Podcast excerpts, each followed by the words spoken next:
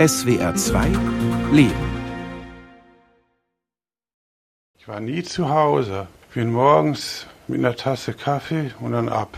Da habe ich mich den ganzen Tag nur rumgetrieben. Ne? Zu Hause fühlte ich mich nicht wohl, weil ich sollte ja so sein wie sie. Das war ja so eine, ja so eine Spießerfamilie, kann man sagen. Und ich war, ich bin kein Spießer, ganz und gar nicht. Und das, das ging nicht kommst du wieder so spät? Ne? gab schon der Ruf aus der Küche.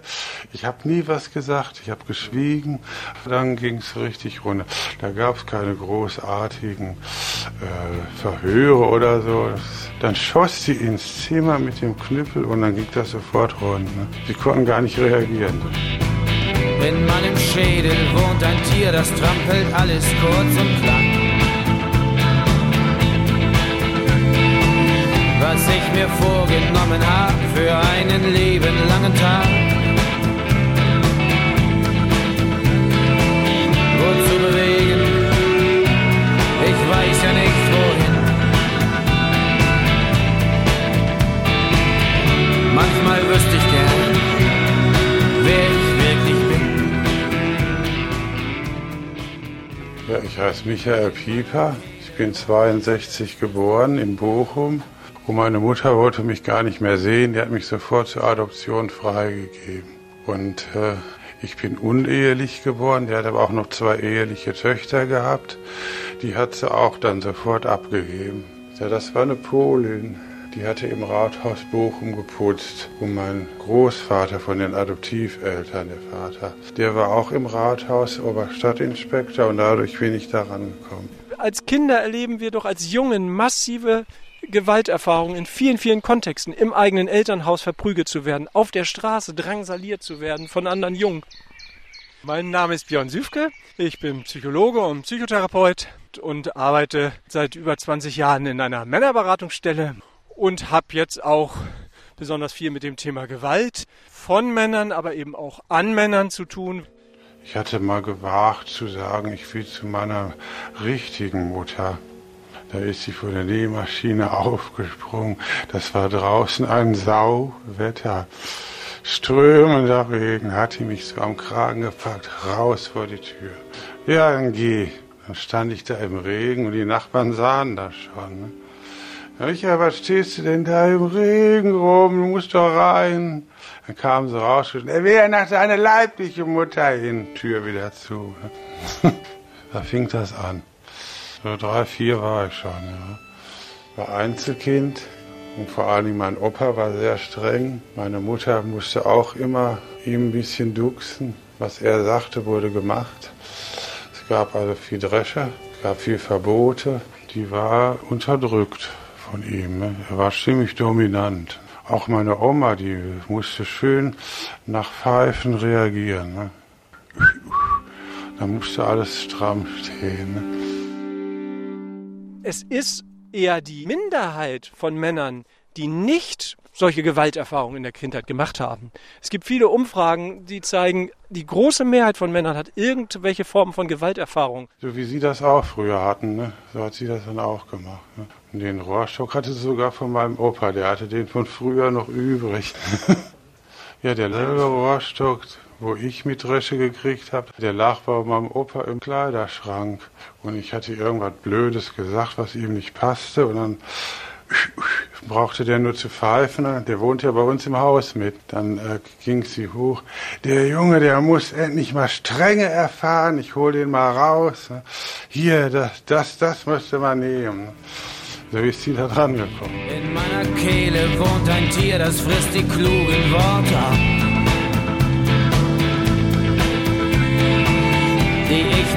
mir beigebogen hab für einen lebenlangen Tag. Was soll ich sagen, wenn da keine Worte sind?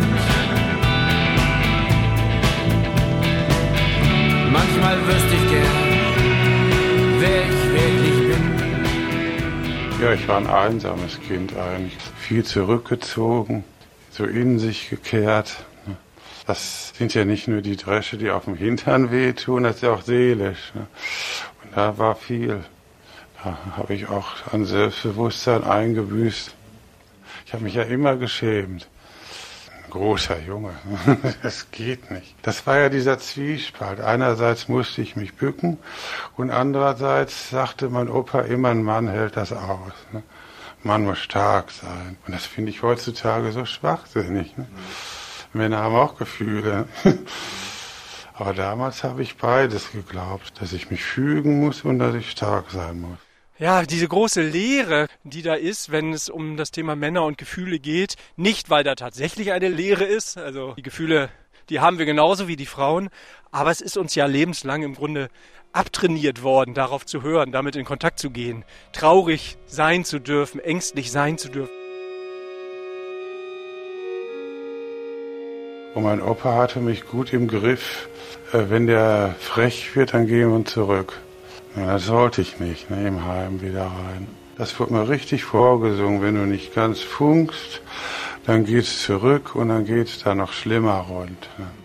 Also ich wurde schon auch seelisch so irgendwie im Griff gehalten. Ja, sie wollten ein Ebenbild von sich. Ne. Ich sollte einfach nur parieren. Mein Vater war für mich Luft, weil der auch kein Durchsetzungsvermögen hatte. Der sagte nichts, der tat nichts, der ging nur arbeiten. Ne? Den habe ich überhaupt nicht wahrgenommen. Ne? Die hatten ja ein Reihenhaus und die Mutter konnte nachher die Treppen nicht mehr hoch. Dann mussten sie ein anderes Haus und dann hat die Stadt ein Grundstück auf dem Altlastengebiet angedreht. Ne? Und das da war früher eine Kokerei gewesen, da war auch nicht Cadmium, Quecksilber und alles Mögliche war da im Boden. Wir konnten im Keller so an der Wand die Streichhölzer anzünden. Ja, ist nicht lustig, ne? Ich hatte nachher richtig Quecksilber im Blut. Scheiß Kindheit, ne? Ich habe mich immer noch scheiße gefühlt, ne? habe mich klein gefühlt. Ich habe mich immer noch geschämt, ne? dass ich mit 18 mir das habe noch bieten lassen. Und wenn die schon 17, 18 sind und immer noch mit dem Rohrstock kriegen, dann ist da auch ein Widerstand schon. Das macht dann auch seelisch noch mehr kaputt. Aber ich kam mir immer schlechter vor. Je älter ich wurde, je mehr Worte das ja auch. Ne? Ich dachte schon an Abhauen. Ich habe schon einen Zirkus gesucht. War ich noch beim Arzt gewesen? Ja, ich sag, wir wohnen auf dem Altlastengebiet. Ja, sie haben Quecksilber. Schnell runter da, schnell runter da. Aber wir haben da sieben Jahre gewohnt. Ne? Mein Vater, der hatte dadurch Parkinson gekriegt. Ne? Das ist ja Nervengift, das Quecksilber. Und ich war auch, ich war knallrot im Gesicht, ich kriegte keine Arbeit. Es ging immer ihr, ihr Äußeres, ihr Äußeres. Und das ist nachher, wo wir da runter waren, da ist das weggegangen. Und dann hatte ich nachher auch schon einen Schlaganfall vor Frauen habe ich mich total klein gefühlt. Ich habe mich vor Frauen nicht äußern können.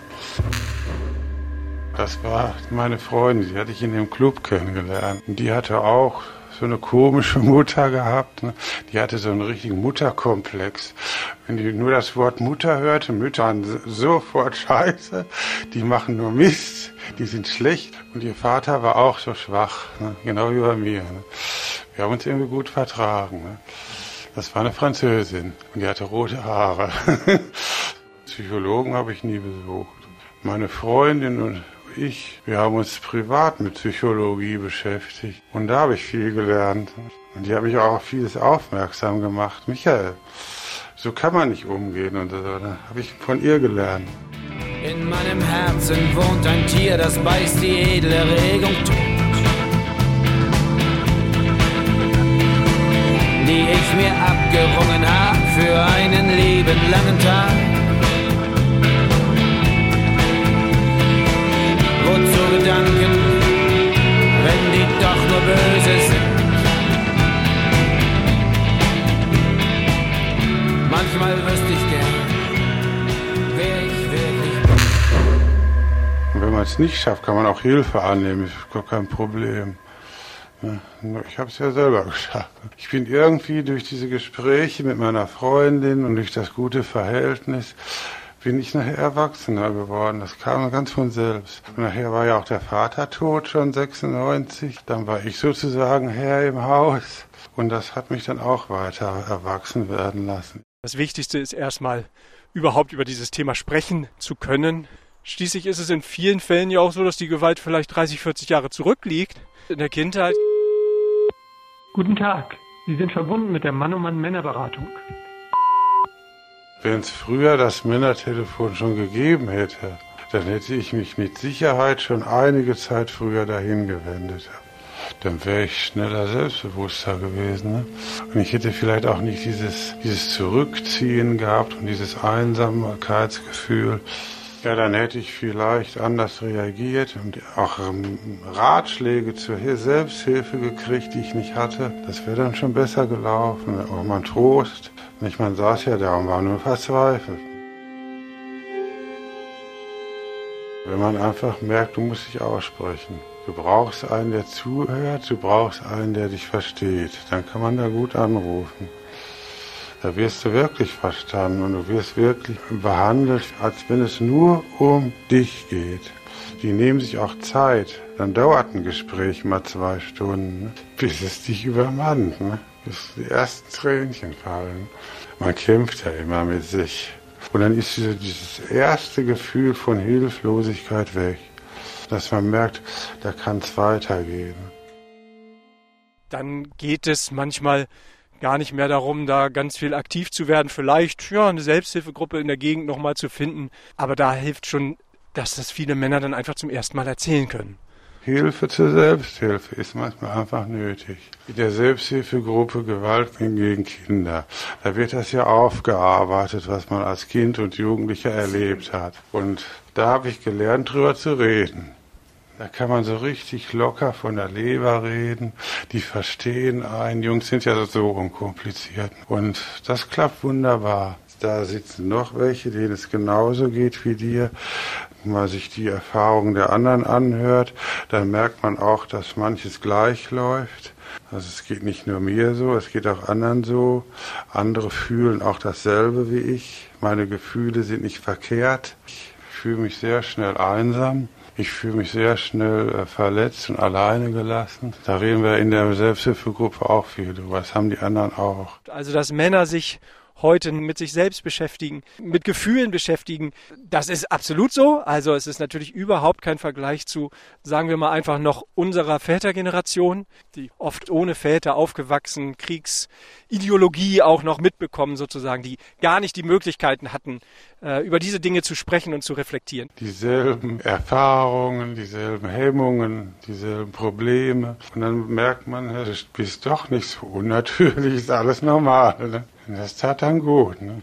Und der hat auch Schläge mit, mit, von seiner Mutter gekriegt. Der hat auch schon nachgefragt, wie war es bei dir? Ne? Und das tut gut. Ne? Das löst was. Das Negative wandelt sich um in positiv. Man fängt an Mut zu fassen. Man muss Hilfe annehmen können. Ne? Sonst kämpft man nur mit sich alleine rum und dreht sich irgendwann nur noch im Kreis. In meinen Augen wohnt ein Tier, das sieht mich immer hungrig an.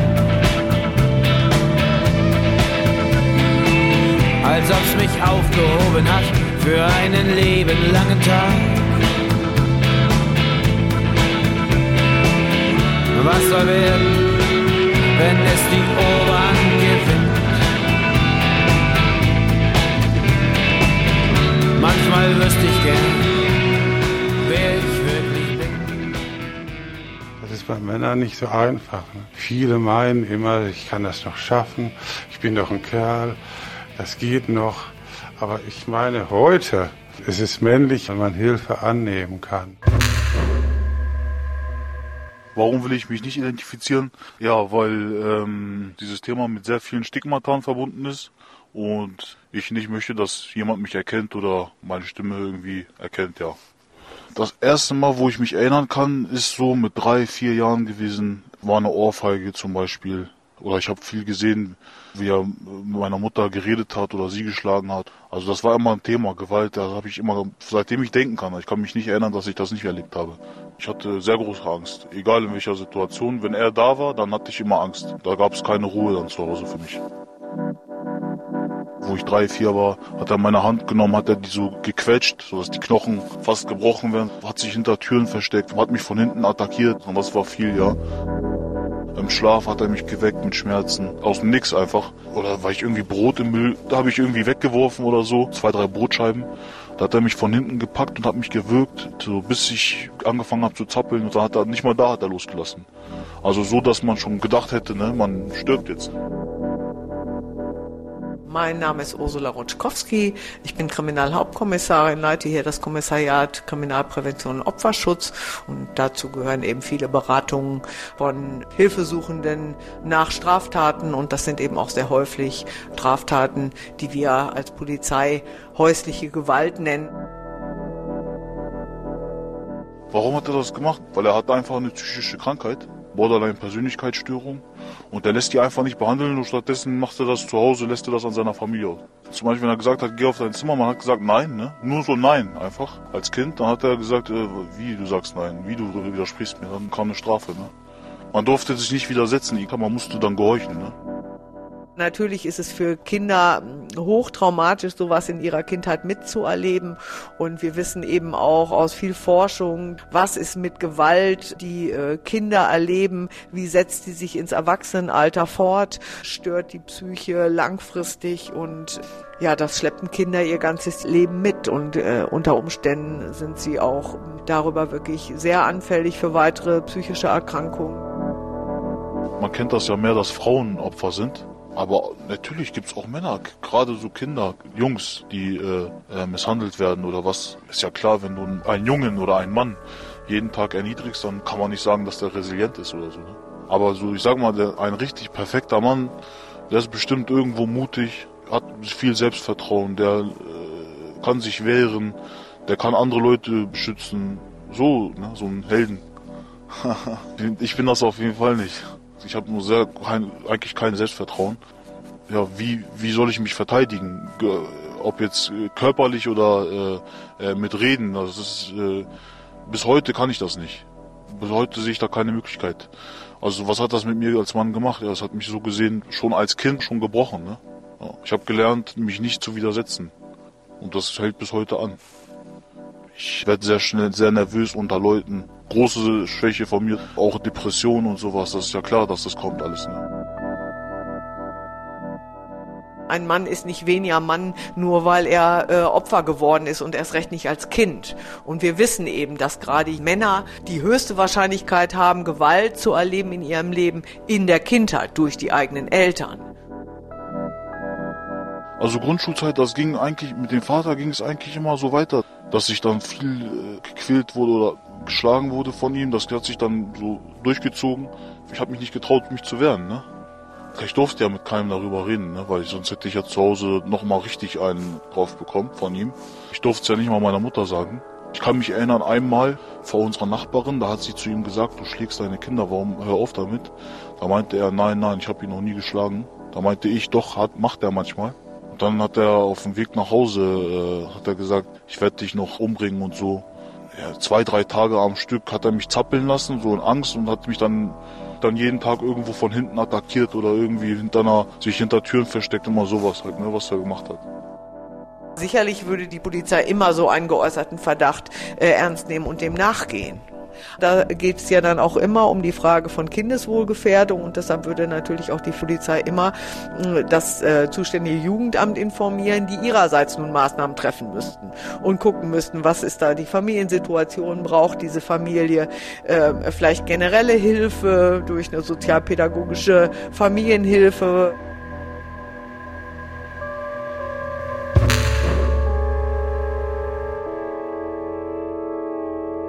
Da war er weg, er ist dann weggegangen und ähm, ab dem Tag, an dem sich meine Eltern getrennt haben, ist das bei mir dann, habe ich gemacht, was ich wollte. Ne? Und das war dann gut, das war sehr gut. Auf jeden Fall als ein Täter. Ja, das hat sich aber bei mir erst vor kurzem entwickelt, dass ich so denke. Ich habe gemerkt, dass er sich nicht verändert hat. Er hat sich eine neue Frau geholt, hat ein neues Kind. Ne? Da habe ich gesehen, dass er das bei dem Kind auch macht, dass er sich auch so verhält dann habe ich gesagt, okay, das kann ich, das wird mir zu viel jetzt, das kann ich nicht akzeptieren.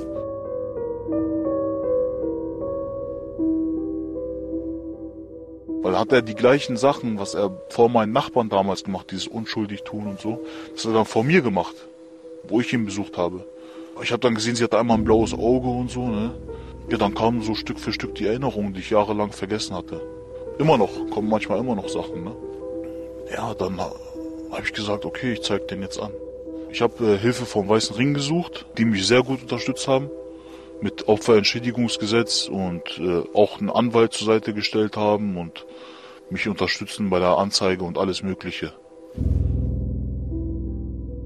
Name ist äh, Wigbert Münsterteicher. Der Weiße Ring hat äh, 3000 ehrenamtliche Mitarbeiter in Deutschland. Einer davon bin ich mit der Aufgabe des Opferschutzes, dem Opfer zu helfen. Ich fühle mich auf jeden Fall verantwortlich äh, für meinen Halbbruder, weil ich genau weiß, wie das ist. Ich weiß, wie das ist und ich weiß auch, was für Konsequenzen daraus kommen können. Der kleine Bruder ist jetzt äh, elf und ich habe mal gefragt, so wirst du zu Hause geschlagen? Da hat er gesagt, ja, werde ich. Hat es aber auch so, er dachte, das ist ganz normal, ne? Dann habe ich gesagt, okay, dann handle ich jetzt. Wir haben in vielen Gesprächen noch einmal erörtert, was passiert, wenn er zur Polizei geht. Und ist letztendlich dann auch zur Polizei gegangen, hat äh, eine Anzeige erstattet. Und ich glaube, die Anzeige hat ihn erleichtert, hat ihm Last genommen. Also ich hatte äh, ein Beratungsgespräch beim Opferdienst der Polizei. Die haben da mir direkt zugesprochen oder mir Unterstützung angeboten. Direkt haben die ja gesagt, ja, äh, sie können auf jeden Fall das und das machen, das sind ihre Schritte. Und ich habe ihn auch angezeigt wegen den Sachen, die er mit ihm gemacht hat. Ich ja, hoffe, dass er eine Haftstrafe bekommt und dass dann das Kind auch von ihm geschützt ist. Dass er jetzt aber überhaupt etwas tun kann, das ist eben genau der Unterschied zu seiner kindlichen Erfahrung, nämlich hilflos, ohnmächtig, ausgeliefert, keine Kontrolle über die Situation zu haben und immer nur darauf warten, was kommt als nächstes. Und das ist jetzt eben anders. Er kann sagen, ich zeige mit dem Finger auf diesen Menschen und ich will, dass das aufhört und diese Kinder keinen Schaden nehmen.